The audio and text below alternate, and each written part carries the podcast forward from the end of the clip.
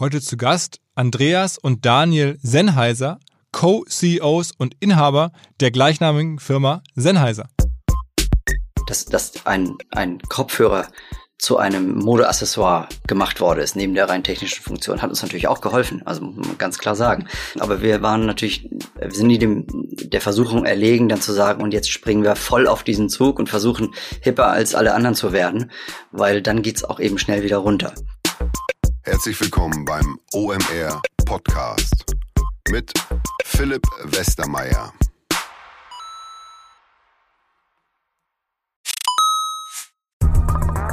Weil die Kolleginnen und Kollegen von Instaffo, also der Jobplattform für den Tech- und Sales-Bereich, von der ich hier schon häufiger berichtet habe, mittlerweile bei uns doch groß engagiert sind hier im Podcast. Ihr hört immer wieder hoffentlich von Instaffo. Deswegen habe ich die Kollegen vor kurzem mal selber persönlich kennengelernt und war wirklich sehr angetan. Sie haben mir dazu erzählt, es gibt eine neue Finanzierungsrunde in die Firma. 10 Millionen werden da investiert. Das ganze Thema wird also immer relevanter. Daher nochmal hier mit Nachdruck der Hinweis. Wer Menschen sucht im Bereich Tech und Sales, denkt an Instaffo. Die haben da scheinbar wirklich eine neue magische Soße gefunden, wo sie über ihre Plattform ein automatisiertes Matchmaking zwischen Arbeitnehmer und Arbeitgeber ermöglichen und das ist im direkten Marktvergleich dreimal effektiver, was die Quote von Bewerbung zu Einstellung angeht. Hilft natürlich auch, dass sie bereits über 100.000 passende Talentprofile auf der Plattform haben und dass man sehr, sehr schnell ins Gespräch kommt. Innerhalb von 48 Stunden bewerben sich die ersten Talente bei den Arbeitgebern oder man kann sogar als Arbeitgeber einer vorselektierten Gruppe an Talenten aktiv eine Nachricht schicken oder sie zum Chatten einladen, um sich noch schneller kennenzulernen und zu prüfen, könnte das passen. Also nicht nur ich und die Geldgeber offensichtlich glauben an Instaffo, sondern auch mittlerweile über 1800 Firmen, darunter O2, RTL, HelloFresh, MyPoster, viele, viele weitere. Instaffo ist auf OMR Reviews bestbewertet 4,8 Sterne in der Kategorie Recruiting Plattform. Firmen, die nun Instaffo ausprobieren möchten, sehr gerne. Ihr spart außerdem 500 Euro auf die erste Besetzung, wenn ihr euch anmeldet über Instaffo mit Doppel-F, instaffo.com slash OMR. Zurück zum Podcast. Neben Digitalbusiness und Popkultur und Sport möchte OMR bekanntlich auch für das Thema Mittelstand stehen und Plattform sein für Menschen aus mittelständischen Unternehmen, aber auch Geschichten erzählen rund um solche Firmen, die man häufig gar nicht kennt, die krass erfolgreich sind, die verrückte Sachen machen, irgendwo bei uns im Land und das halt irgendwie finden und ein bisschen covern. Und vor kurzem hatte ich mal wieder die Chance dazu. Wir waren eingeladen, in einen kleinen Ort außerhalb von Hannover zu kommen. Dort sitzt die Firma Sennheiser. So nach so ein paar Bauernhäusern kommt dann ähm, das Firmengelände, das da seit 75 Jahren gibt, mittlerweile natürlich deutlich ausgebaut worden. Ähm, und da sitzt halt Sennheiser und die kämpfen im globalen Wettbewerb gegen AirPods und Beats und verschiedenste Copycats aus Asien und werden geführt in dritter Generation von zwei Brüdern, die jetzt die Firma übernommen haben von ihrem Vater. Ähm, die Firma sicherlich Milliarden wert, haben wir nicht drüber gesprochen, aber machen fast 800 Millionen Euro Umsatz, haben sich verdoppelt, haben sie mir erzählt, seit es Smartphones gibt. Und über all diese Themen haben wir gesprochen, was auch ein Podcast für sie bedeutet, was ein Spotify für sie bedeutet, warum sie eine enge Beziehung haben zu Ed Sheeran und also äh, Geschichten, ja, ähm, einfach faszinierend, finde ich, zu sehen, was da draußen alles so gibt. Und Sennheiser ist ein super Beispiel. Bevor es jetzt gleich direkt reingeht ins Gespräch mit Andreas und Daniel Sennheiser, ein kurzer Einschub aus unserer beliebten Reihe. Eigentlich hätten wir uns jetzt beim OMR-Festival in diesen Tagen in Hamburg alle getroffen und uns ausgetauscht. Stattdessen nur ein Anruf und ein Update von der Werbemarktfront von meinem Kumpel, der vor kurzem schon mal hier war, Stefan Mölling, von unserem Partner Media Impact. Moin Stefan. Moin Philipp, grüß dich. Na, erklär mal so ein bisschen, wie ist die Lage bei euch? Irgendwie kommst du langsam wieder in eine normale Bewegung oder äh, kommt der Markt in eine normale Bewegung? Was, was, was, was erlebst du gerade? Wir sind da wirklich solide unterwegs, toi toi toi. Und wir merken jetzt, dass natürlich einige Branchen auch wieder stärker auf uns zukommen, so einen kommunikativen Restart jetzt auch ähm, nach dem wirklich harten Wochen planen und da, da, haben wir natürlich große Hoffnung. Sag mal, welche Branchen da so am, am aggressivsten gerade sind? Ja, ins Auge fällt natürlich die Autobranche, nun eine auch der wichtigsten Branchen, nicht nur für uns, sondern ich glaube insgesamt auch für die Volkswirtschaft. Äh, da startet jetzt die Produktion wieder und dementsprechend äh, dann auch die Kommunikation. Einige Bereiche im Retail haben einen enormen Warendruck ähm, und da hoffen wir, dass wir mit passenden Ideen und Konzepten da helfen können. Ein Thema, was in den letzten Tagen mir aufgefallen ist, ist äh, Bild Live, ne? also was alles, was ihr im Bewegtbild bei, bei Bild macht. Ähm, jetzt geht demnächst die Bundesliga wieder los. Gerade rund um den Bundesliga-Restart gab es ja schon auch irgendwie Diskussionen rum um Bild Live. Äh, großes Thema. Ähm, was ist da so geplant? Ja, also es wird natürlich jetzt die kommenden Wochen ähm, auf jeden Fall ein bisschen anders werden mit dem Thema Fußball, Geisterspiel etc. Und mit Kneipe vorher, hinterher wird es auch irgendwie schwieriger. Und da haben wir jetzt gemeinsam ein Format ähm, entwickelt, äh, wo wir dieses Vorher-Nachher-Gefühl nach dem Fußball rund um den Spieltag auch im Bild live begleiten wollen. Okay, okay. Und vielleicht noch ein anderer Punkt. Du hattest, ähm, als du vor ein paar Wochen mal hier ähm, zu Gast warst, hast du erzählt, dass ihr ähm, eine Kampagne gemacht habt, also als Vermarkter bewusst, äh, die hieß damals ähm, Wir für euch, wo ihr bewusst versucht habt, Werbekunden oder betroffene Unternehmen ähm, sozusagen Angebote zu machen, die man sonst vielleicht nicht machen würde. Wie ist da die Situation? Die läuft gerade aus, weil wir auch das Gefühl haben, dass diese Phase von Corona jetzt vorbei ist und wir so in eine neue Phase in Richtung Aufbruch und auch Zuversicht gehen. Und da haben wir eine neue Kampagne mit vielen neuen Maßnahmen gestartet, die nennt sich Gemeinsam für alle.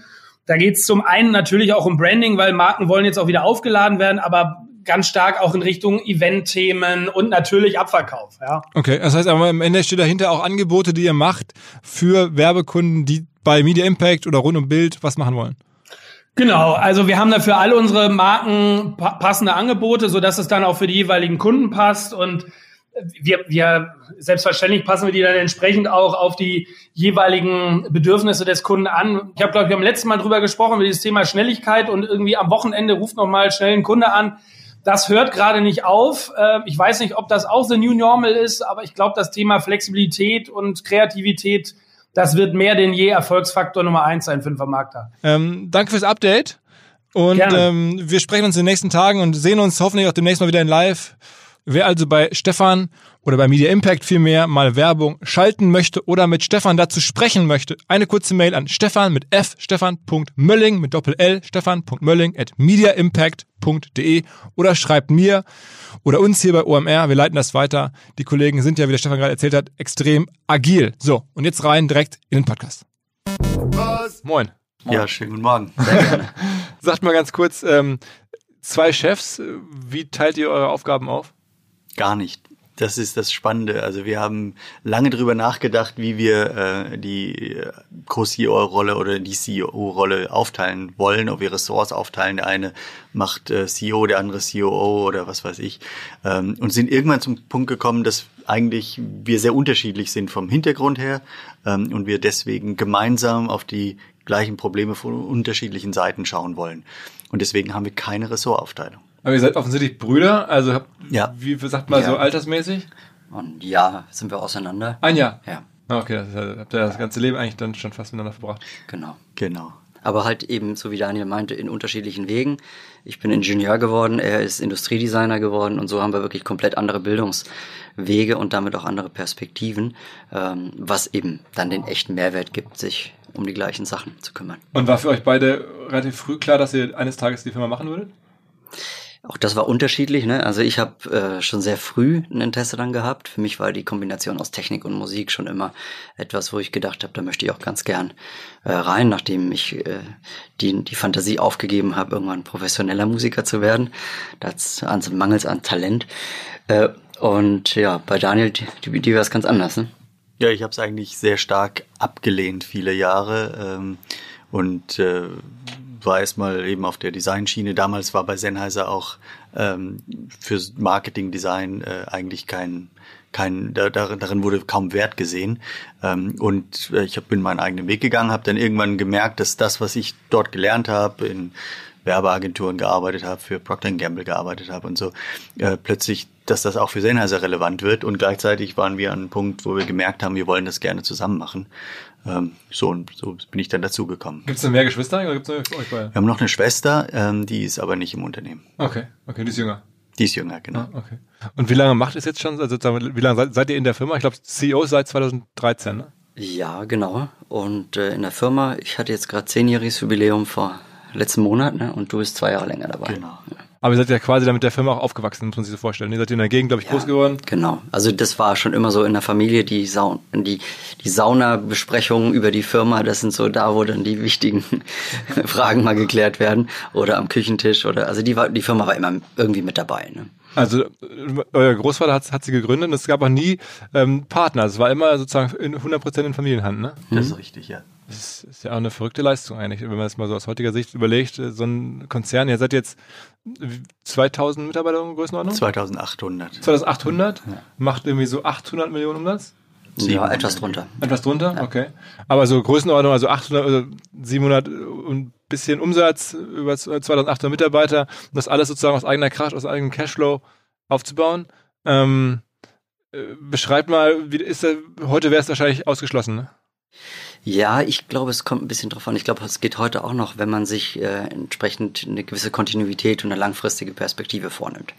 Wenn man sagt, ich möchte, ich möchte einen Hype mitnehmen oder einen Trend oder sowas, dann ist es wahrscheinlich äh, nicht möglich, das ohne riesiges äh, Venture-Kapital zu machen, weil man extrem schnell skalieren muss. Aber wenn man ein bisschen längeren Atmen hat, ein bisschen äh, weniger die, die unmittelbare Ambition, sondern sagt, ich möchte das machen für die nächsten 20 oder 30 Jahre, dann ist das, denke ich, immer noch möglich aus eigener Kraft. Ähm, was ist euer Kernprodukt? Also ihr habt ja zwei Firmenbereiche. Ich glaube einmal die Endkundenprodukte, vor allen Dingen Kopfhörer und dann aber auch sehr viel sagen wir mal, B2B äh, so Technik für Profis. Ähm, beschreibt mal so ein bisschen, dass man, äh, man kennt ja Sennheiser, wahrscheinlich die meisten Hörer werden es kennen von den Kopfhörern, die man stellen oder kaufen kann irgendwie im Handel. Aber was sind so die Sachen, die euch im, im Wesentlichen tragen? Wir unterteilen das sogar in drei Bereiche. Wir sehen also den klassischen Consumer-Bereich, der ist ein bisschen weniger als die Hälfte. Ähm, das hauptsächlich Kopfhörer, Soundbars äh, und äh, ähm, aber eben hauptsächlich Kopfhörer. Dann gibt es den Bereich Professional Audio. Das ist das, was wir hier auch benutzen, gerade für den Podcast, was man abends im Fernsehen sieht, was auf der Bühne genutzt wird oder in, in Theatern und, und Musicals. Und dann gibt es den Bereich Business Communication äh, der in den letzten Jahren stark gewachsen ist. Hier über uns hängt auch gerade so ein äh, schönes Mikrofon, ähm, was im Prinzip äh, virtuelle Mikrofone im Raum platziert, äh, automatisch äh, sich einmisst und damit eben die Kommunikation auch im, im Businessumfeld äh, stark vereinfacht und verbessert. Okay, also das heißt, es gibt nicht das eine Cash-Cow-Produkt. Ich hätte jetzt das Gefühl, irgendwie eine Kopfhörer-Variante oder irgendein Mikrofon ist so. Na, ich glaube, das ist bei einer innovativen Firma wie Sennheiser ist, ist es halt immer so, dass man äh, vielleicht für ein paar Jahre und eine Dekade dann eine bestimmte Technologie oder ein bestimmtes Produkt auch irgendwie hat. Aber das muss sich ständig immer ändern. Und gerade im Konsumergeschäft ändert sich schneller als im, im Profigeschäft. Da kann man sagen, den, unsere äh, True Wireless-Hörer und, und diese Formfaktoren sind natürlich besonders stark wachsend und besonders erfolgreich. Ähm, aber auch das äh, ist etwas, was sich alle paar Jahre wieder eigentlich neu erfinden lässt oder man neu erfinden muss. Im Profi-Bereich ist es immer noch ein bisschen, ähm, äh, taktet die Welt noch ein bisschen langsamer. Ähm, aber gerade, im, wie Daniel sagte, im Business-Kommunikationsbereich, wir haben es jetzt alle gemerkt, die letzten acht Wochen Homeoffice und Remote-Meetings sind sehr, sehr wichtig.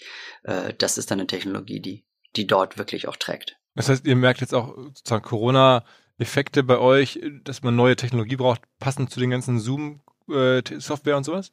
Ja, das ist äh, ähm, spannend zu sehen, wie auf der einen Seite Teile des Geschäftes wirklich äh, massiv unter Druck sind, völlig klar, weil äh, Kopfhörer, die im, im, stationären Handel bisher gekauft wurden, dort nicht mehr gekauft werden, dafür auf der anderen Seite online ähm, sehr, sehr viel äh, mehr gekauft wird, aber eben auch ganz speziell äh, die, die äh, Mikrofone für Podcasts, für Home Recording, ähm, für diesen Bereich, äh, vor allem unter der Marke Neumann, aber auch unter der Marke Sennheiser. Äh, Neumann gehört auch zu, zur mhm. Sennheiser-Gruppe. Ähm, dort sind wir über Plan, über Vorjahr, ähm, also im Prinzip äh, ein, ein, schönes Geschäft, was, was dort auch entsteht. Was ist denn generell euer wichtigster Verkaufskanal? Also wodurch, worüber verkauft ihr am meisten? Das kommt auch auf den Bereich an, also im, äh, im Bereich äh, Consumer kommt es dann auch auf die Region an. Zum Beispiel, wenn man nach China guckt, wo wir sehr stark sind, ähm, wird sehr viel online verkauft. Also 96 Prozent des Konsumergeschäftes. Aber nicht über eure Website, sondern über, über unsere Website und über zwei Partner, äh, JD.com und Tmall. Mhm. Ähm, und über unsere eigene Website. Das sind äh, die. Und auch die Website ist auch so stark wie die, wie die Plattform ungefähr von dem, vom Volumen her? Nicht ganz so stark, ähm, aber es ist auch ein wichtiger Kanal und das machen wir überall ganz bewusst auch so, dass wir gerade im Konsumerbereich unseren eigenen ähm, direkten ähm, Endkundenkanal haben, um einerseits ähm, die Interaktion mit dem Endkunden zu haben, äh, auf der anderen Seite aber auch die Produkte genauso zu positionieren, wie wir es für richtig halten. Das ist eine Referenz in, in, in dem Bereich. Es gibt spezielle Produkte, die, die wirklich dort auch äh, äh optimaler präsentiert sind, speziell die, die ähm, audiophilen Produkte, High-End-Produkte bis hin zu einem Hi1, den wir zumindest eine Zeit lang, der Hi1, der teuerste Kopfhörer der Welt, den wir äh, viele Jahre lang äh, nur exklusiv über einen eigenen Kanal Was kostet der Kopfhörer? Der geht bei 50.000 Euro los, ohne Steuern, ohne Mehrwertsteuer. Aber das leisten sich dann irgendwie Musikfreaks. Ja, Spezialisten. Es sind Leute, die ähm, viel Geld für ein Objekt ausgeben, was eben, in, die sehen das mehr als Investition, äh, äh, weil das Produkte sind, die, die ein Leben lang halten. Der Vorgänger, der Orpheus, der 25 Jahre früher ähm, äh, gelauncht wurde, der ist heute deutlich mehr wert, als er damals äh, äh, gekostet hat, als man ihn gekauft hat. Und beim Hi1 wird das ähnlich sein. Also weil er auch sehr stark limitiert ist. Ja, äh, es sind Einzelanfertigungen im Prinzip, der ist limitiert und es ist ein, ein kleiner, ähm, nischiger Kanal, der aber einfach wahnsinnig viel auch für die Marke macht. Okay, und sagen wir in Deutschland, also man, wie verkauft ihr hier üblicherweise? Die klassischen Wege äh, von äh, stationären Handel wie Mediamarkt, aber auch Expert und Euronics, äh, Euronics äh, auf Deutsch ähm, und äh, unsere eigenen Kanäle äh, und Amazon natürlich auch. Amazon auch? Ja. Und habt ihr auch nie hinterfragt, bei Amazon zu verkaufen oder nicht zu verkaufen? Das ist immer stark in Diskussion, aber ich glaube, ähm, für uns ist wichtig, dass der, was der Kunde möchte, wo der Kunde ist. Wir müssen unsere Produkte an den Kunden äh, bringen und da gibt es Mittler, die ähm, mal erfolgreicher, mal weniger erfolgreich sind. Ähm, gerade im Pro-Bereich sieht man sehr schön einen, einen Online-Kanal wie Thomann, ein sehr spezialisierter Kanal, auch ein deutscher Kanal, der in Europa deutlich stärker in dem äh, Musikindustriebereich ist als, äh, als zum Beispiel Amazon. Und da sind wir eine sehr, haben wir eine sehr enge Partnerschaft, weil dort auch wirklich Content erzeugt wird, die Produkte ähm, gut verkauft werden. Das ist ja so, Thomann ist ja das große Mysterium. Ne? Also ganz viele in der E-Commerce-Branche reden von Thomann, weil die es wirklich schaffen, in diesem Bereich gegen Amazon ähm, ja sozusagen gegenzuhalten. Und du hast ja gerade schon angedeutet, der Grund dafür ist wirklich dieser Content, dass sie wirklich so, so viel eigene Bewertungen ähm, oder generell Bewertungen generieren, so viel Inhalte zu den Produkten anbieten. Ähm, das ist die Erklärung.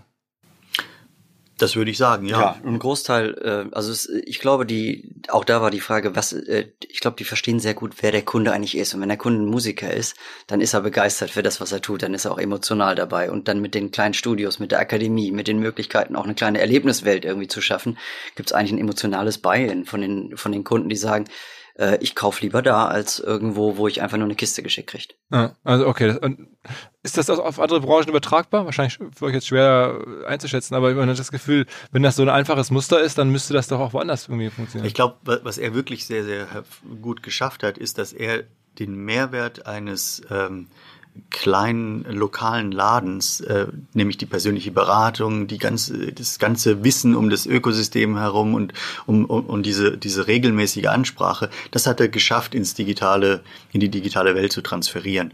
Ob das für andere Branchen relevant ist, so wie man äh, früher halt immer zu seinem Musikhändler gegangen ist, was man heute ja auch noch tut und da einfach mal rumspielt und erst später kauft und so, das hat er geschafft, äh, online umzusetzen. Und ich glaube, das ist wirklich der, der Erfolg. Müsst ihr denn als, als Lieferant quasi andere Dinge tun als bei Amazon? Also müssen eure Leute jetzt bei Thomann einen anderen Service sozusagen anbieten? Habt ihr selber irgendwie Redakteure, die dort mit kommentieren und darauf besonders darauf achten, wo ihr sagt, das ist bei anderen Plattformen, Mediamarkt oder Saturn oder sonst was ist gar nicht so wichtig, weil da gibt es gar nicht so viel Aktivität, dass dass es für euch auch nochmal eine andere Rolle reinzwingt als jemand, der einen Thomann liefert? Für uns ist das ähm, ist nicht anders, als viel mit anderen ähm, zu sprechen. Allerdings ist Thomas für uns, äh, Thomann für uns natürlich auch ein Stück weit äh, eine Referenz für Kundenorientierung. Und wenn wir jetzt beispielsweise unsere eigene Webseite pflegen oder weltweit unseren E-Commerce-Kanal aufbauen, dann versuchen wir auch möglichst viel Content da drauf zu bringen. Insofern ist es für uns normal, dass wir das auch generieren. Aber generell, äh, lass mal ein bisschen über Marketing reden, weil ich meine, gerade im Kopfhörerbereich ja. ist ja Marketing, mhm. ähm, jetzt in den letzten Jahren äh, sind ja verrückte Sachen passiert, also fängt an mit Beats, äh, klar, müssen wir mal drüber sprechen. Ähm, sagt mal, wie ihr da so die Welt wahrnehmt. Ja, die Welt ist äh, erstmal sehr, sehr schnell und sehr groß geworden in dem Bereich. Früher war äh, Kopfhörer im Prinzip ein Nischenprodukt äh, mit einer klaren Funktion und mit einer kleinen verschworenen Gemeinde, die, die wirklich was davon versteht. Die an, alle anderen haben es im Prinzip als ähm, als einfach als Nutzer äh, benutzt, um, um, um eine Funktion zu bekommen. Und ähm, mit den Smartphones, mit äh, Musik, die man früher halt zu Hause gehört hat, mit Kopfhörer oder ohne, ähm, die jetzt plötzlich mit uns mitgeht, äh, äh, über iPods oder, oder sonstige äh, Player, äh, Streaming-Services, ist der, ist der Bedarf explodiert und damit auch äh, hat man plötzlich ähm, Kopfhörer draußen getragen, also nicht nur im privaten Umfeld. Und damit ist überhaupt erst die Möglichkeit entstanden, daraus auch ein, ein, ein Trend-Accessory zu machen.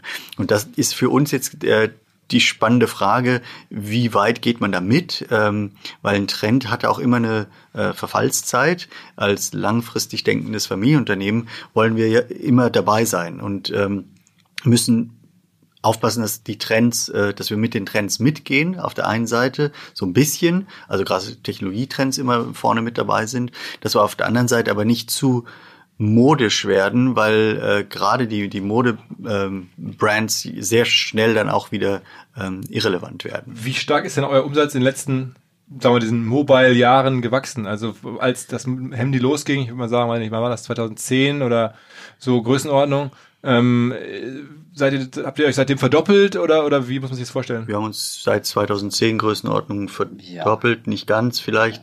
Ähm, aber wichtiger als der Umsatz ist ja die, die, Veränderung, die sich im Markt ergeben hat, wo vorher im Prinzip ähm, ein, einfach ein Kopfhörer ein Kopfhörer war, ist heute gibt's ganz viele Spezial Applikation, ob das jetzt für Sport ist, ob das mit True Wireless äh, wirklich ein Produkt ist, was ich jederzeit bei mir habe. Ähm, und oder eben High-End-Kopfhörer, den ich zu Hause benutze. Mhm. Und ähm, ihr, wenn man so ein bisschen verfolgt, ihr macht ja nun auch Sachen durchaus, um diesen Trend-Charakter äh, mitzunehmen. Also ja, Kooperationen mit großen Brands, ich habe sogar mit Dior, habe ich gesehen, im Luxusbereich, aber auch Sportmarken. Ähm, kann, können Sie dazu ein bisschen was ja. erzählen? Also wir haben, wir suchen uns immer, ähm, ob wir mit anderen auch auf einer Augenhöhe spielen können und sagen, aus eins und eins wird mehr als zwei. Ne? Und das ist bei, bei der Dior-Kooperation gewesen oder auch damals mit Adidas, äh, als wir einfach gemerkt haben, ähm, wir, wir können da gemeinsam äh, eine, eine Aufmerksamkeit kriegen, Dior eher in dem, in dem Technologiebereich, wir in dem Fashion-Bereich, da keiner von uns irgendwie alleine haben könnte. Mhm. Und das ist was, was wir kontinuierlich schauen. Wir hatten auch eine Kooperation mit Freitag, äh, den, den Taschenherstellern. Mhm.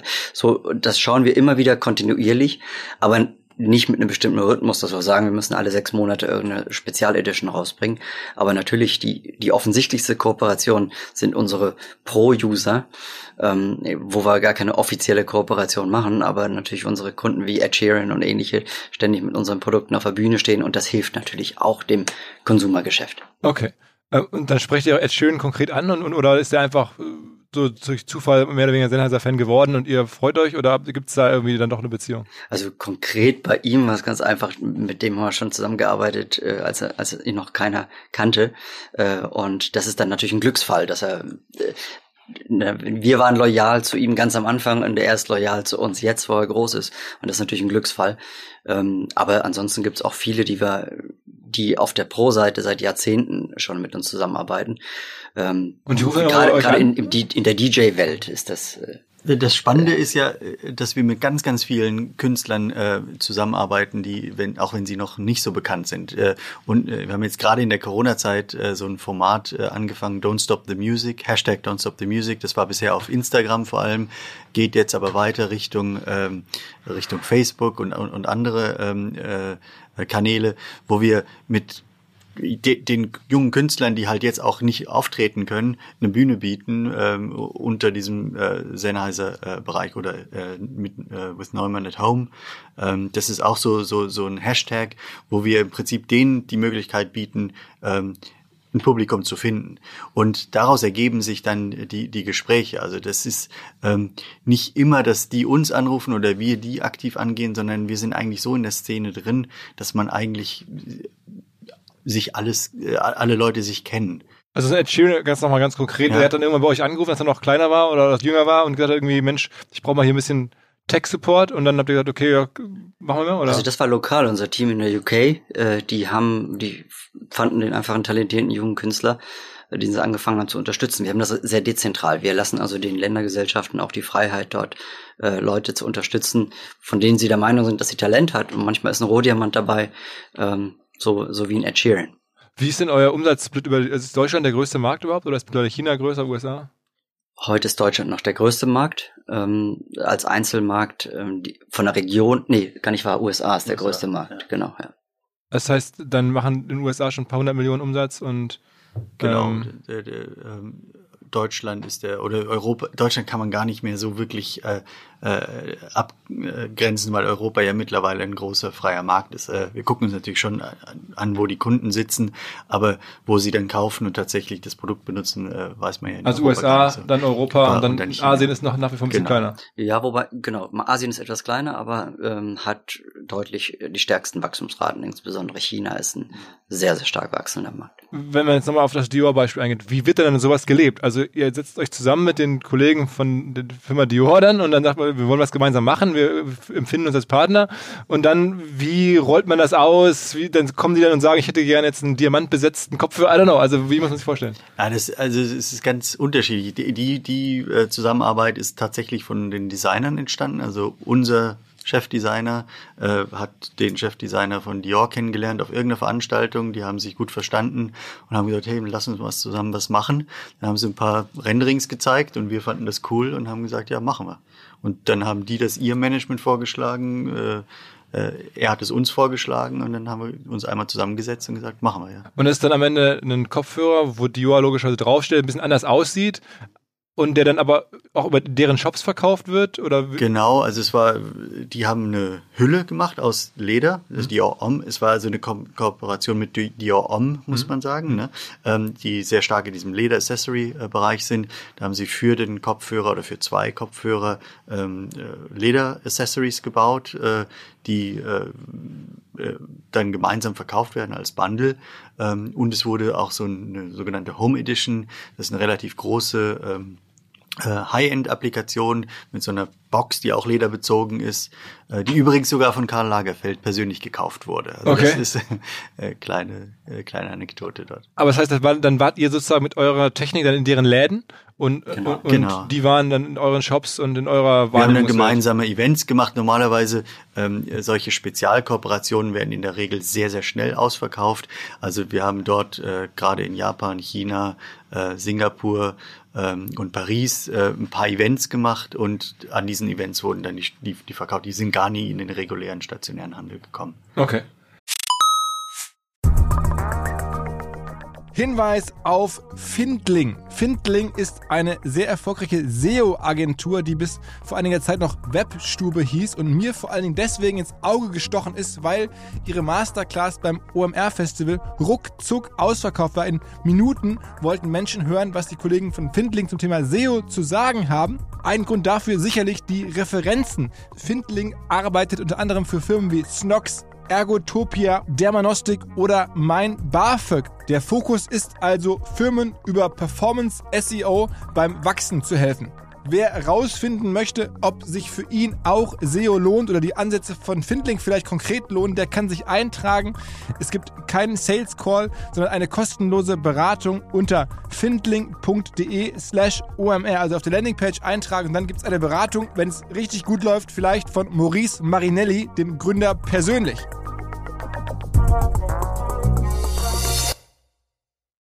Zurück zum Podcast. Und sagt mal, jetzt, ich kann es euch nicht ersparen, wahrscheinlich äh, werdet ihr regelmäßig gefragt, weil in der Marketingwelt dieses ganze Thema Beats halt so viel für ja, Wahrnehmung generell des Kopfhörers und einer Kopfhörerbrand gesorgt hat.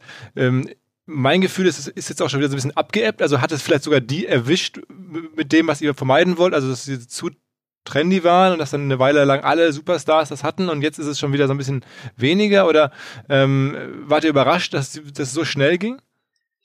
Also ich glaube, äh, dass wir fokussieren uns wirklich auf das, wie wir in, in drei, in fünf und in zehn Jahren noch erfolgreich sein können. Und das dass große Trends uns helfen manchmal, die Wahrnehmung ho hochzuziehen. Also beispielsweise, äh, dass, dass ein, ein Kopfhörer zu einem Modeaccessoire gemacht worden ist, neben der rein technischen Funktion, hat uns natürlich auch geholfen, also ganz klar sagen. Das heißt, plötzlich waren Kopfhörer in aller Munde und auf aller Köpfe äh, und das hat uns auch mitgezogen, aber wir waren natürlich tatsächlich nie äh, in der, wir sind nie dem, der Versuchung erlegen, dann zu sagen, und jetzt springen wir voll auf diesen Zug und versuchen hipper als alle anderen zu werden, weil dann geht's auch eben schnell wieder runter. Aber im Großen und Ganzen hilft jeder von diesen Hypes uns in der langfristigen Strategie auch ein bisschen weiterzukommen. Aber ihr habt jetzt nicht irgendwie, ich habe damals mitbekommen, es gäbe, glaube ich, bei Olympia gab es dann die Beats-Partys, wo dann irgendwelche Olympioniken dann irgendwie am Rande von Olympia dazu zu, ne, Beats war dann da sehr stark an allen Athleten dran und man sah irgendwie die Topstars der Welt mit den Kopfhörern rumlaufen. Das habt ihr dann nie versucht auch zu machen. Also ihr habt nie Leute angesprochen und gesagt, oder auch generell so Influencer ähm, angesprochen und gesagt, Mensch, ist, ist sowas für euch ein Thema? Also generell irgendwie. Kommt auf das Segment an. Also gerade im eher professionellen Bereich äh, haben wir mit dem HD25 ja ein, ein, ein Standardprodukt in der DJ-Szene. 80 Prozent der DJs benutzen äh, den HD25. Und das ist ein Produkt, das ist, ich glaube, seit 28 Jahren mittlerweile äh, auf dem Markt. Also ist wirklich ein Standard äh, Working Tool. Äh, wurde gar nicht für DJs entwickelt, sondern wurde eigentlich für ähm, solche Situationen wie hier entwickelt, also Aufnahme äh, von, von mobilen äh, Interviewsituationen, ist dann als ähm, als äh, In-Flight Entertainment äh, Kopfhörer in die Concorde gekommen, weil es hohen Schalldruck hatte und gute Abschirmung, was man eben auch bei Aufnahmen braucht. Und dort wurde es dann von den äh, DJs oder solchen Leuten, halt die in der, in der Musikszene waren, ähm, geklaut, muss man ganz ehrlich sagen, okay. und äh, wurde mitgenommen in die Studios und ist so in die Studios und in die, die DJ-Szene gekommen. Gibt's übrigens auf YouTube einen schönen kleinen Film darüber, wie das entstanden ist. Und so sind wir eigentlich ohne ohne es aktiv zu steuern, muss man ganz klar sagen. Das hat die Szene äh, daraus gemacht, äh, zu so einem Kult äh, äh, Produkt geworden in dem Bereich. Das ist jetzt nicht massentauglich, weil nicht jeder DJ ist, ähm, aber es ist trotzdem in dem Bereich absolut etabliert. Und das hält dann eben auch 28 Jahre. Aha. Aber und, und, das sind dann unsere Testimonials auch. Ne? Also da, da schließt sich der Kreis wieder, wenn David Getter auf uh, unserem Instagram-Kanal, so wie vor 14 Tagen, auflegt und, und, und die Produkte verwendet, dann hat das natürlich ja, dann, dann ist das die glaubwürdigste Form der Produktpräsentation, die man sich vorstellen kann. Wie groß ist der Instagram-Kanal? Das muss ich ehrlich gesagt, muss ich lügen, wenn ich jetzt Gucken wir mal schnell sollte. direkt live hier nach. Ich weiß, Facebook sind wir bei zwei, zwei Millionen paar zerquetschte. Ähm, Instagram weiß ich nicht. Aber das heißt, Instagram ist auch für euch äh, kein Fokuskanal? Also wo ihr sagt, das ist jetzt nicht so, ähm, also es, wir, also die ganzen digitalen Kanäle sind, erreichen wir unterschiedliche Leute. Also beispielsweise im Business Communication Segment ist ganz klar LinkedIn der Hauptkanal, in dem auch Vertrieb stattfindet. Äh, das war also für, auch aktiv von euch genutzt. Also ja, wirklich genau. sehr, sehr, okay. sehr, sehr aktiv. Und dann gibt's äh, wieder eher im Consumer-Bereich ist es eher wieder Facebook und Instagram. Äh, und Instagram. Ich habe gerade gesehen, also knapp 500.000, also schon für einen, sagen wir mal, jetzt keinen Personen-Account, sondern für einen Brand-Account äh, echt okay, ja. Ja, und ich glaube, so, so benutzen wir je nach äh, Region auch die Kanäle, die halt gebraucht werden. In China ist es natürlich eher äh, QQ und, und Weibo und, und, und solche, äh, solche Kanäle, die, ähm, die dort sehr stark sind. Also das heißt, wenn man mal so jetzt hart fragt, ihr macht irgendwie Größenordnung 800 Millionen Euro Umsatz. Wie viel davon ist denn am Ende Marketing? Also macht ihr klassisches Marketing, gibt ihr jetzt so diese üblichen, weil nicht 10 Prozent für Marketing aus, muss man sich so vorstellen, dass dann irgendwie im Jahr 80 Millionen irgendwo in Kampagnen investiert werden oder ist das komplett falsche Peilung? Ganz so viel ist es nicht, aber äh, es, äh, wir müssen natürlich auch Marketing machen und äh, oder wir dürfen auch Marketing machen. Äh, das gehört äh, zum Geschäft dazu. Also wir haben ein sehr breites Portfolio, sind in sehr vielen Bereichen. Deswegen sind wir äh, vielleicht auch nicht so so so stark fokussiert, wie das andere sind.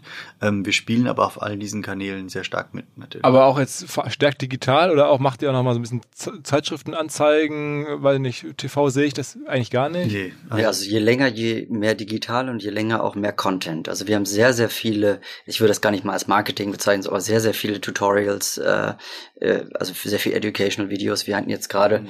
äh, glaube ich, in, in, seit der Covid-Zeit haben wir äh, 160 äh, Online-Live-Tutorials gemacht für äh, unsere Community. Und also wir sind sehr, sehr viel, dass wir dass wir das über Content äh, tatsächlich machen. Also eine klassische Anzeigenschaltung oder Clickbanner ist doch eher wirklich sehr. Habt ihr eine Redaktion? Äh, wir, äh, teilweise ja, äh, und teilweise arbeiten wir mit, äh, mit, mit Partnern zusammen. Also wir, wir definieren Formate, äh, also die, die, das Management des Ganzen wird intern gemacht, aber die, die, die Content-Kreation wird natürlich dann outgesourced. Das sind ja unsere Kunden. Wir haben eine Inhouse Academy, die Zenhouse Academy, die letzten Endes diesen ganzen, ganzen Content kuratiert. Okay, okay, aber es, ist, es gibt keine Agentur in dem Sinne, die das macht, sondern es ist dann wirklich dezentral an, also wie, wie, wie muss man sich das vorstellen? Gibt's auch. Gibt's Also, auch. ja, gibt's beides. Für, Also- für, für gewisse Bereiche im Konsumerbereich zum Beispiel arbeiten wir mit Agenturen zusammen, die, äh, die, die, die im Prinzip die Strategie ausarbeiten und auch den Content produzieren. Ähm, aber zum Beispiel eben im, im Pro-Bereich, wir haben diesen Pro Talk Series, ähm, wo wir Hintergrundinformationen über äh, von, also mit, mit berühmten Kunden von uns äh, äh, machen wo es aber eigentlich weniger um, die Präsentation der Produkte oder der Personen geht, sondern eher um Contentvermittlung, um, um Lernen. Ähm, und das arbeiten wir zu, zum Beispiel zusammen mit einer, mit einer Agentur. Also ihr wollt dann auch schon so wirklich ein bisschen auch eine Inhaltefirma sein. Also nicht nur Absolut. Technik herstellen, sondern auch bewusst darum Inhalte Absolut. kreieren. Die, wir sehen, dass die äh, uns die meisten unserer Pro-Kunden verdienen ja das Geld mit der mit der Nutzung ihrer äh, unserer Produkte. Und insofern ist eigentlich die Wissensvermittlung, wie man das optimal einsetzt und das das bestmögliche äh, Geschäft dann für den Kunden ermöglicht, ist eigentlich von mindestens so großem Wert wie die gute Technik. Na, er erklärt ihr dann auch zum Teil einfach, wie man jetzt Mikrofone, weiß nicht, anschließt, wie man Ja, genau. Es gibt einen ganz großen, äh, großen Stream, den wir haben rund um das Thema Audio vor Video. Also wie mache ich, wenn ich Videographer oder äh, äh, VJ bin, wie mache ich einen guten Ton, in welcher Situation und ob es eine Hochzeit ist oder ob es ein Podcast ist oder und so weiter. Da gibt's äh, detaillierte Anleitungen und Tutorials. Ähm, bei euch sind ja, zumindest habe ich jetzt auf der Website gesehen, beide Geschäftsbereiche, sagen wir jetzt mal so, wenn man es doch wieder auf zwei runterbricht, das, das ist da zumindest so zu sehen, B2B und B2C ungefähr gleich groß, also beides jetzt sagen wir mal so 400 Millionen Größenordnung. Was ich total abgefahren finde, ist, wenn man sich die Zahlen anguckt, die jetzt von diesen AirPods äh, so öffentlich sind, also Apple, ne, die, die weißen Dinger, da habe ich eine Zahl gehört, dass alleine mit verlorenen AirPods, also mit Menschen, die einen davon von diesen Dingern verloren haben äh, und danach kaufen müssen, werden 700 Millionen Umsatz gemacht. Und in Summe macht wohl diese AirPod Division jetzt mehrere Milliarden Umsatz. Ist das schon fast unfair, äh, weil es ist ja irgendwie, wenn man sich das anhört, die gibt's ja noch gar nicht so lange, also AirPods, und auf einmal machen die nur mit den verlorenen Nachbestellungen mehr Umsatz als ihr fast als Gesamtfirma äh, und, und geschweige denn mit dem Gesamtprodukt AirPod mehrfaches. Aus- Wie erklärt man sich sowas? Ist es einfach nur der, der Marktvorteil, dass äh, Apple halt ähm, so groß ist oder ist das Produkt so geil oder wie, wie seht ihr das?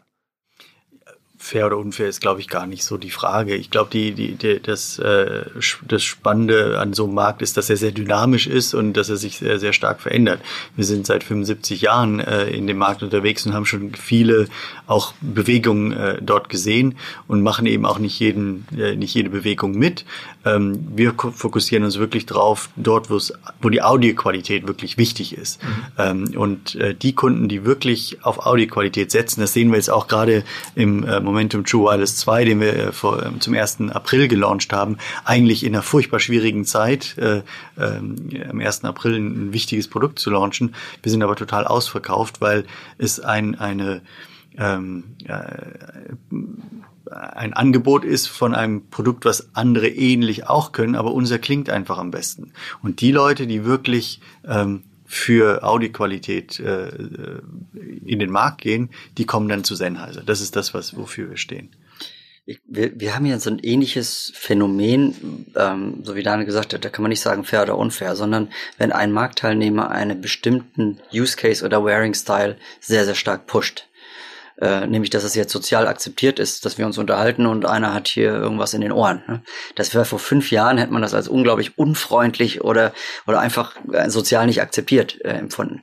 Das heißt, wir sind jetzt hier so in einem Trend drin, wo wir mit unserer Audiofokussierung eigentlich äh, und diesem, diesem äh, äh, Wearing-Style vom True Wireless eigentlich wirklich nur davon profitieren können, dass es sozial akzeptiert wird, weil es einfach in, in aller Leute Ohren ist. Sag doch mal was für alle, die jetzt nicht so nah dran sind, was True Wireless am Ende bedeutet. Der True Wireless ist dieser, dieser Trage, äh, diese Trageart, dass man einfach zwei Knöpfe im Ohr hat. Einen rechts, einen links, die nicht miteinander verbunden sind und direkt mit irgendeinem Endgerät der Uhr oder dem Handy oder so. Dass man die auch permanent eigentlich drin hat. Genau, dass man die auch drin haben mit einer guten Talk-Through-Funktionalität. Das heißt, ich merke ab, ab, wenn ich den ein, zwei Minuten im Ohr habe, merke ich gar nicht mehr, dass ich was im Ohr habe. Aber wenn ich einen Anruf kriege, dann macht er plötzlich zu und dann kann ich telefonieren. Und wenn der Anruf vorbei ist, dann geht er wieder auf und dann kann ich mich weiter ganz normal unterhalten.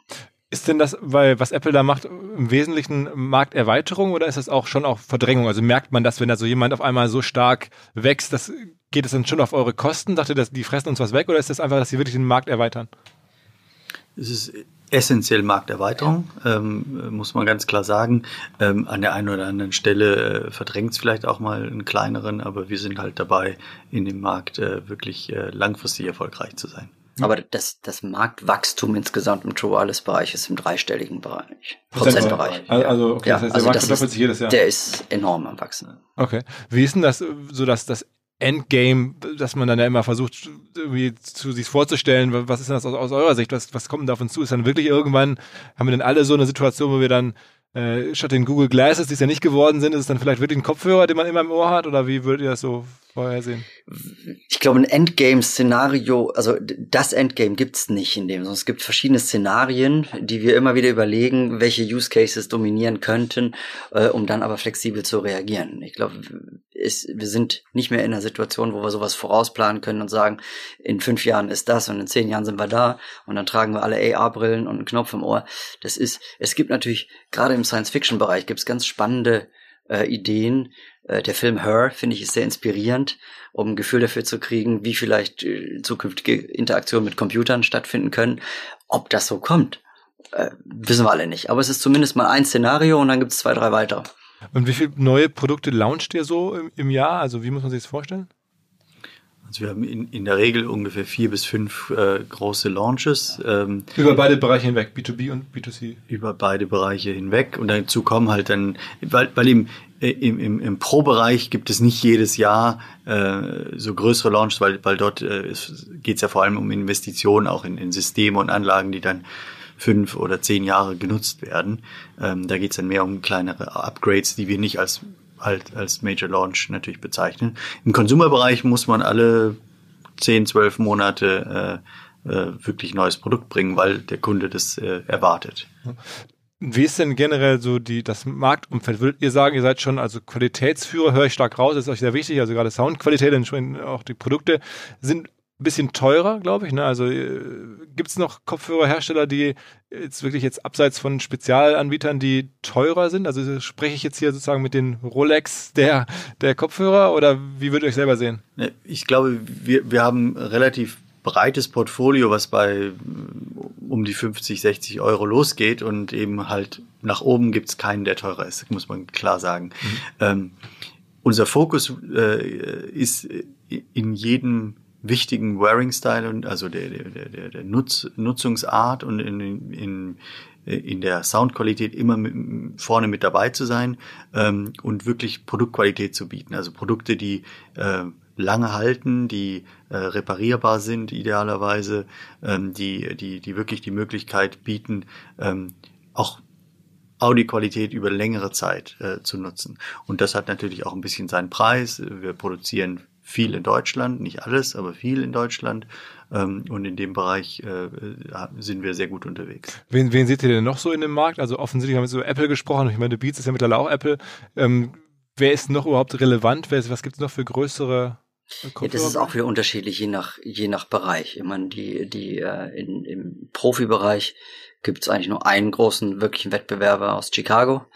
Ähm, und äh, das ist die Firma Shure. Hm? Äh, und im äh, Consumer-Bereich gibt es einfach eine Vielzahl. Und da sehen wir auch sehr häufig, äh, da, da kommt eigentlich jedes Jahr, äh, sehen wir auf der CES wieder irgendwie 25 neue äh, Kopfhörerhersteller, die denken, ach, das ist ein Riesenmarkt, da kann man leicht rein.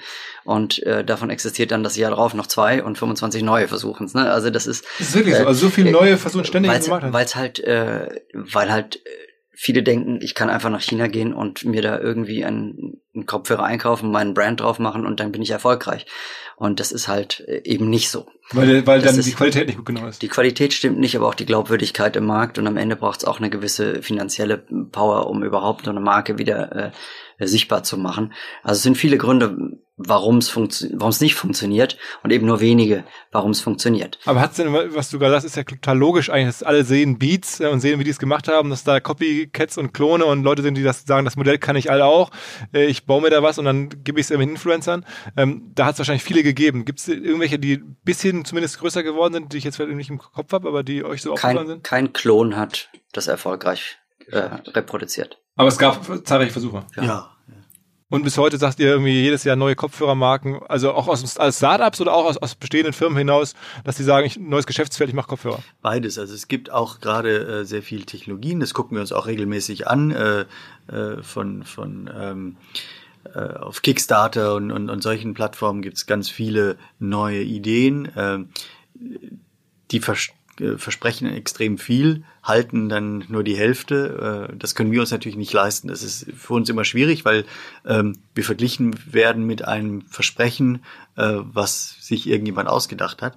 Auf der anderen Seite ähm, sind wir mittlerweile da auch relativ entspannt geworden, weil wir merken, dass ganz viele von diesen Startups es einfach nicht schaffen, entweder äh, die Leistung nicht erbringen oder, oder, oder finanziell nicht die Stärke haben, nicht die Distribution, nicht die Marke haben. Das ist ja schon noch relativ komplex in dem Bereich äh, erfolgreich zu sein. Und es klingt jetzt so, als wenn es da einen, äh, sagen wir mal, keinen dominierenden Aspekt gäbe. Also Marke, Distribution ist, ist ja alles relativ äh, gleich verteilt. Es ist nicht so, du musst einen Kanal, eines davon sehr gut können, das reicht dann schon. Du musst es irgendwie alles so ein bisschen es haben. Es geht genau. um das Gesamtpaket. Ja. Die Software muss stimmen, die Hardware muss stimmen, die Marke muss stimmen, die Distribution muss stimmen, äh, die Produktqualität muss stimmen.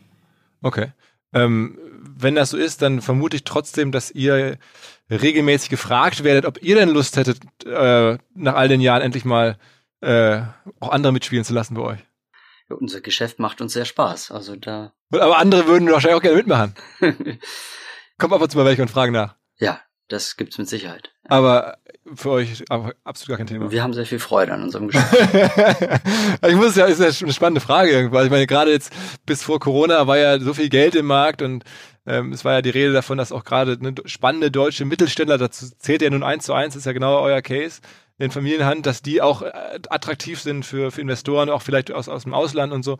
Ähm, aber da sagt ihr, das ziehen wir so durch. Wir waren schon immer selektiv, äh, aber wir haben nie Zusammenarbeiten wie ein Joint Venture oder ähnliches ausgeschlossen, wie wir mit einer eine, äh, dänischen William Demand, äh, dänischen Hörgeräte-Konsortium äh, ein gemeinsames Geschäft aufgebaut haben, 15, 16 Jahre erfolgreich äh, aufgebaut und anschließend wieder getrennte Wege gegangen sind. Also das heißt, ähm, wir sind ein grundsolides mittelständisches äh, Familienunternehmen, aber die, äh, die äh, Form von Kooperation oder sowas haben wir auch schon immer in der Vergangenheit äh, irgendwie gehabt. Also es ist jetzt nichts Fremdes. Aber nicht in dieser klassischen Form, wo man sagt, okay, jetzt kommt irgendwie ein Finanzinvestor und sagt irgendwie.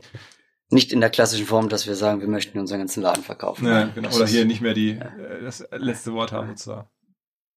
Okay. Wie, wie muss man sich die Welt in, jetzt euch, bei euch aktuell so vorstellen? Also, ähm, seid ihr sehr stark jetzt damit beschäftigt, was in, in zwei, drei Jahren passiert, auch wirklich täglich? Also, dass ihr euch da irgendwie bei Kickstarter rumguckt oder mit den Ingenieuren äh, in der Firma sprecht und so ein bisschen die Zukunft plant? Oder seid ihr mehr so jetzt wirklich hands-on im Daily-Geschäft und seid selber irgendwie in Vertriebsgesprächen in, in China mit den Plattformen oder was ist so, so Daily Business?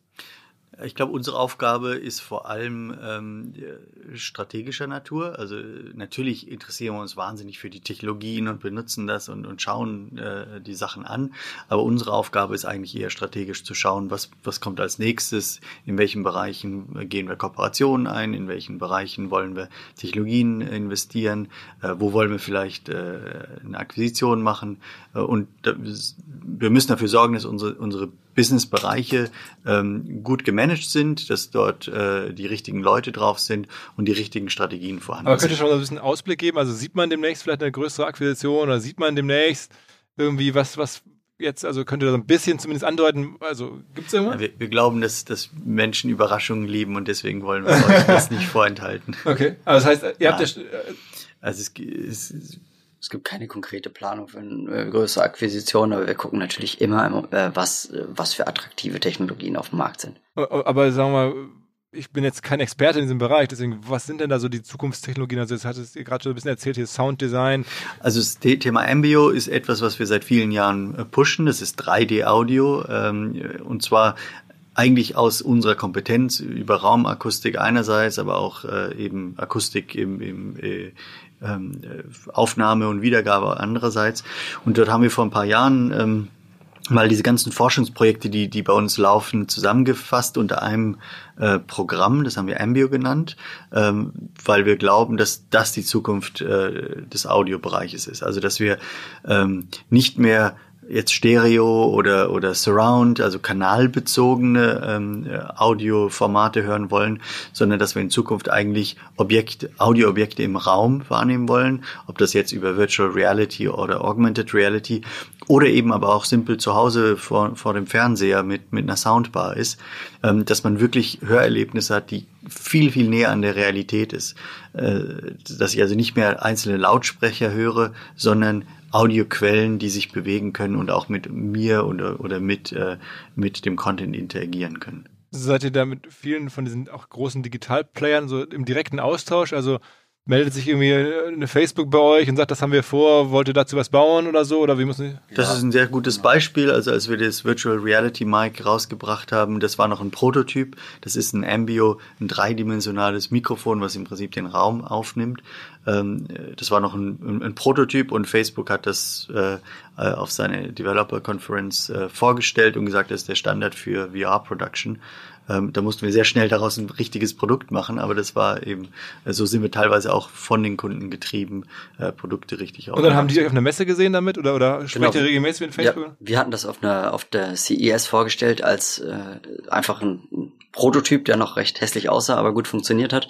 Äh, und von da aus äh, ist es dann ja fast viral verbreitet worden in der Community, weil es einfach das vorher noch nicht so gab. Und daraus ist dann eine, äh, eine, ein Gespräch auch mit Oculus entstanden und mit Magic Leap haben wir schon sehr viel früher äh, auch gemeinsame Produkte Auch ein rausgebracht. US-Startup, das ziemlich dubios sehr viel Geld hat, um ein bisschen um den Graubereich, man weiß nicht so genau, was die machen, irgendwann kommt mal was und so.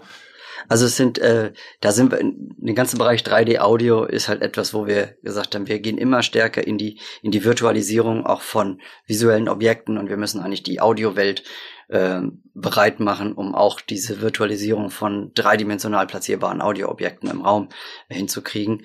Schönes Beispiel ist, wenn man äh, ein 3D-Computerspiel äh, spielt und auch ganz normal nur so eine, eine Oculus Rift oder sowas hat, ähm, da muss man dann trotzdem genau hören, wenn von, wenn hinter einem was passiert. Weil wenn man die Schritte, die von hinten kommen, verpasst und sich nicht rechtzeitig umdreht, dann äh, ist vielleicht dann das Spiel vorbei. Insofern ist die, die dreidimensionale Abbildung zur Navigation in einem virtuellen Raum viel, viel wichtiger als das, was man sieht, weil die Ohren natürlich in andere, alle Richtungen hören, das sind wir gewohnt.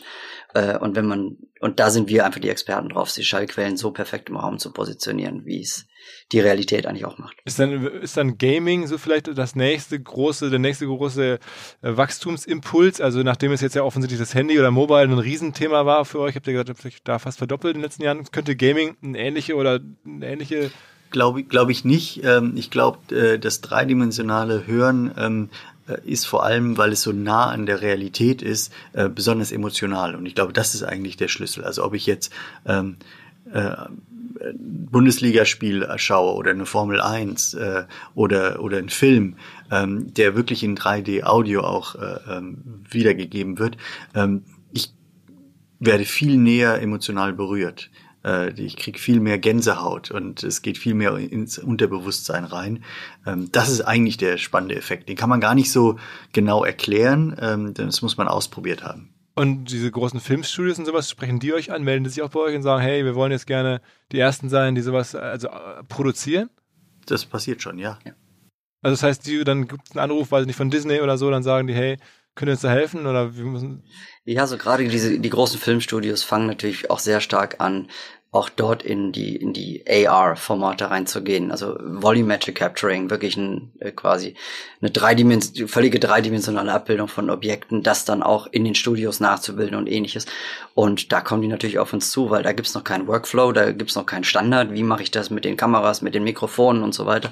Und da entwickeln wir mit denen gemeinsam halt die Applikation der Zukunft. Das okay. passiert aber in der Realität ein bisschen anders, als, als es jetzt hier gerade suggeriert wird. Da ruft nicht Herr Disney bei Herrn Sennheiser an, sondern das sind, äh, wir sind in dieser technischen Community halt wahnsinnig viel unterwegs. Da werden ganz viele Papers geschrieben, da treffen sich die Experten auf den verschiedenen Konferenzen, ob das eine AES ist oder ob das ein, ein TED ist, ob das ein South by Southwest ist, äh, auf, auf diesen äh, Plattformen. Und dort entstehen dann äh, Gespräche, Ideen, äh, Prototypen und daraus entsteht dann eine Kooperation. Das ist also äh, eher nachgelagert. Okay, und dann sagst du, die größten sind dann so CS, South by, was ist noch so als sagen wir, Austauschplattform da interessant?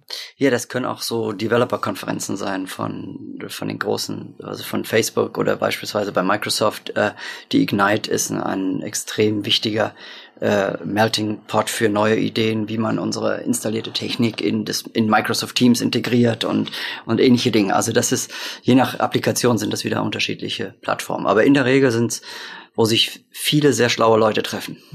okay. Glaubt ihr, dass das eine, eine, nochmal eine Verdopplung in den nächsten zehn Jahren möglich ist? Umsatzmäßig? Also ich glaube, die äh, möglich ist das. Wir müssen noch schauen, in welchen Geschäftsfeldern, weil wenn wir so zehn Jahre zurückgucken, wie was war das für eine Company äh, und jetzt gucken, was ist das für eine Company heute, dann ist das natürlich nicht mehr die gleiche. Und wenn wir in zehn Jahren rausschauen, dann ist der Umsatz das eine, aber vielmehr die Frage, was für ein Unternehmen haben wir in zehn Jahren? Mhm. Und daran arbeiten wir natürlich jeden Tag ein bisschen, das neu zu entwickeln. Das können wir heute noch nicht sagen. Aber es, also ihr seid schon trotzdem alle klar wachstumsorientiert. Also ihr wollt schon jetzt bestenfalls, also wenn jetzt wir heute das schreiben könnten, wir verdoppelt nochmal in zehn Jahren würde nehmen. In, wie, solange es profitabel ist, wir haben immer auf profitablen, äh, profitables Wachstum äh, gesetzt, weil wir einerseits äh, natürlich als Familienunternehmen uns irgendwie auch selber finanzieren müssen, auf der anderen Seite e eben auch gar nicht so schnell wachsen wollen, äh, weil wir lieber nachhaltig wachsen. Das ist jetzt natürlich in Covid-19-Zeiten ähm, mal ad absurdum geführt, aber normalerweise wollen wir einfach immer Schritt für Schritt äh, äh, nach vorne gehen, so dass wir es unter Kontrolle haben und auch, und auch langfristig äh, damit erfolgreich erfolgreich sein können. Habt ihr schon, was heißt schon, habt ihr Kinder? Ja, ja. ich habe drei Jungs. Oha. Und ich ein Junge und ein Mädel. Okay, also das heißt, tendenziell wäre dann so vierte Generation denkbar. Also Menge, mengenmäßig äh, ist genug Auswahl da. okay, aber ihr habt, ich meine, ihr seid ja, jetzt. Und unsere Schwester hat auch noch zwei. Ah, okay, okay, okay. Also ich glaube, das, das Wichtige dabei äh, bei so einem Familienbetrieb ist ja nicht nur, gibt es äh, Leute, sondern äh, können die das auch äh, und dann wollen die das auch. Und ich glaube, das ist äh, die Kombination muss äh, muss gegeben sein. Wir wollen niemanden dazu zwingen. Wir wurden ja auch nicht dazu gezwungen. Das war unser Vater hat uns das äh, wirklich freigestellt und es war äh, ein ganz klaren Kriterienkatalog, wie man in, in das Unternehmen reinkommt. Es wurde auch extern validiert. Äh, wir wurden äh, auf Herz und Nieren geprüft. Ähm, und äh, ich glaube, so, so, so sollte man das machen. Also, es, also ein Familienunternehmen ähm, muss nicht immer in der Familie fortgeführt werden, sondern es geht dann in, an der Stelle sind, sind die Interessen der Familie beziehungsweise die Interessen der Firma ähm, getrennt anzuschauen. Und Sprichst du da viel mit anderen, also Familienunternehmern, die in der ähnlichen Situation sind? Ja, genau. Also da, da ist der Austausch wichtig, hilfreich und, und äh, und durchaus da, ja. Also ich hatte vor kurzem ein Gespräch mit dem Alex Six, der sozusagen bei Six in den Vorstand aufgestiegen ist vor ein paar Jahren. Und der sagt, das ist also, man muss es auch wirklich, das ist ein harter Job. Also genau. Man, das ist ex, extrem viel Arbeit und sehr belastend und äh, ist nicht unbedingt nur super, ne? Na, ich, genau, wir, wir sind auch öfter schon gefragt worden, wie eigentlich die Balance zwischen Verantwortung und Ehre, also wie, wie spürt man das? Und da muss man ganz klar sagen, in, in 90 Prozent der Fälle ist es eine ganz große Verantwortung äh, für die Mitarbeiter, für die Kunden, für die, die Kontinuität, auch für das Versprechen der Vergangenheit, das in die Zukunft weiterzubringen. Und natürlich gibt's auch ganz große Highlights, die man einfach nur genießen kann, wenn man einen Grammy Award äh, oder einen Emmy äh, in Empfang nehmen darf. Das ist dann aber doch dann der kleinere Teil ah. des Tages. Also hat man das Gefühl, dass man, dass ihr bestimmte Sachen nicht machen könnt, weil die von euren äh, Vätern oder Großvätern so nicht gemacht wurden, dass man da ein bisschen beschränkt ist. Ihr seid ja auch sehr zurückhaltend. Also es ist jetzt nicht so, dass ihr so die Posterboy-Entrepreneurs irgendwie in Deutschland groß auftretet oder so. Das, in den USA ist es ja auch so, dass viele erfolgreiche Unternehmer auch eine Stimme haben und sich sehr stark ihrer Firma ein Gesicht geben. Ich meine, klar, ihr heißt jetzt so wie die Firma, aber ihr geht jetzt ja nicht so, so massiv nach außen eigentlich, weil das noch nie so war, weil ihr sagt, das ist irgendwie nicht unsere Art oder? Das ist, glaube ich, eher eine Kultur- und Wertegeschichte, dass wir sagen, wir, wir möchten, dass das Unternehmen im Vordergrund steht und äh, auch wenn wenn wir über die Marke Sennheiser sprechen, dann ist das, dann ist das Sennheiser auf der Bühne, das ist das die Marke und dann ist es das nicht eine Person äh, auf der Bühne. Mhm. Äh, und also das versuchen wir schon so ein bisschen zu trennen. Ähm, aber es ist einfach eine Stilfrage. Also, okay, okay. Ja, klingt sehr, sehr sachlich, sehr gut für Deutschland eigentlich, dass es solche Firmen gibt und solche sozusagen Geschichten, die so uns ja irgendwie da in dieser Welt relevant halten, sag ich mal, als, als Land ja am Ende. Viele Beispiele wie eure, finde ich super. Ähm, vielen Dank, dass ihr ja bei reduzierter Öffentlichkeit mit uns mal gesprochen habt. Ähm, und ich glaube, Glückwunsch muss man auch sagen. Ihr habt ja irgendwie jetzt noch ein großes Traditionsjahr, ne? Oder Jubiläumsjahr, ne? Ja, wir haben jetzt das 75-jährige Jubiläum äh, der, des Unternehmens und äh, das haben wir durch eine eine unglaubliche Vielzahl auch von, von äh, kleinen Festlichkeiten äh, schon eingeläutet, die natürlich jetzt sehr viel digital auch stattfinden. Äh, aber äh, das macht es nicht minder attraktiv, weil am Anfang des Jahres hätten wir nicht geglaubt, dass es so digital wird und jetzt plötzlich äh, haben wir neue Kanäle aufgemacht, wir sehen neue Möglichkeiten, äh, schafft auch eine enorme Kreativität. Also es gibt nicht das eine große Fest, wo dann alle kommen. Ja, das haben wir leider absagen müssen, aber wir, wir ähm, haben dafür äh, gerade auf den digitalen Kanälen äh, ganz viele Geschichten von Mitarbeitern, von Kunden und so weiter, die über Sennheiser reden. Also wir lassen eigentlich eher unsere Produkte, Mitarbeiter und, und äh, die Kunden über uns reden. Äh, und da machen wir für die für 75 Jahre haben wir eine, eine kleine Website. Äh, die, das eigentliche Geburts, äh, der, der eigentliche Geburtstag ist im Juni gewesen, ne? also 1945 ähm, jetzt im Mai, wo wir jetzt heute gerade sind, äh, war ja der Krieg zu Ende. Relativ schnell danach hat unser Großvater schon die Firma gegründet, weil er einfach überleben musste. Der hat also nicht gesagt, ich mache mir jetzt einen Businessplan und möchte unbedingt Unternehmer werden, sondern er musste irgendwie. Was Geld hat er gelernt gehabt? Was, was war das denn? Er, er war an der Universität äh, in der Forschung äh, tätig, hat ein ähm, ein Institut gehabt äh, für Schwingungsforschung äh, und äh, hat im Prinzip mit den Institutskollegen und den Objekten, die sie hatten, angefangen, Produkte zu bauen. Also was, was halt da gerade an, an Rohmaterial rumlag, was können wir damit machen, was können wir, was haben wir in unserem Kopf und sind dann relativ schnell auf Verstärker, Messgeräte und dann relativ schnell auch Mikrofone gekommen. Okay, alles klar. Vielen Dank fürs Gespräch. Danke auch. Danke euch. Ciao, ciao. Der Traum einer jeden CMO, eines jeden CRM-Managers ist es doch, einen neuen Kanal zu finden, wo ich Menschen erreichen kann und über den ich dann auch direkt Umsatz aufbauen kann. Und genau das ist halt WhatsApp. Viele haben es noch gar nicht gesehen, bis heute nicht und vor allen Dingen nicht gesehen, dass dahinter Software nötig ist, um halt WhatsApp richtig im professionellen Kontext auf die Straße zu bringen. Einer dieser Partner, der sowas perfekt macht, ist Charles. Wir kennen die, wir sind da selber Nutzer und zum ganz kleinen Teil auch investiert. Was sie zum Beispiel machen, ist folgendes. Ihr verbindet euer Shopsystem via Charles direkt mit WhatsApp. Und natürlich könnt ihr auch Emasis oder Klaviyo als CRM-Systeme für eine bessere Cross-Channel-Kommunikation nahtlos verbinden. Am Ende braucht man natürlich Telefonnummern, muss Leute anschreiben, weil dann kann man nicht nur Käufe initiieren über WhatsApp, sondern man kann auch gucken, ob jemand etwas in den Warenkorb gelegt hat und die dann wieder später aktivieren durch einen erneuten WhatsApp-Push. Also das System ist mittlerweile sehr, sehr ausgeklügelt. Es entstehen wirklich relevante Umsätze über den WhatsApp-Kanal dank Charles. Das Ganze ist natürlich auch DSGVO-konform und ISO-zertifiziert. Also, wer Lust hat, mehr zu verstehen und wissen möchte, wie das Zusammenspiel von Shopsystem und WhatsApp funktionieren kann, erhält alle Infos dazu unter hello-charles.com slash omr. hello-charles.com slash omr. Zurück zum Podcast.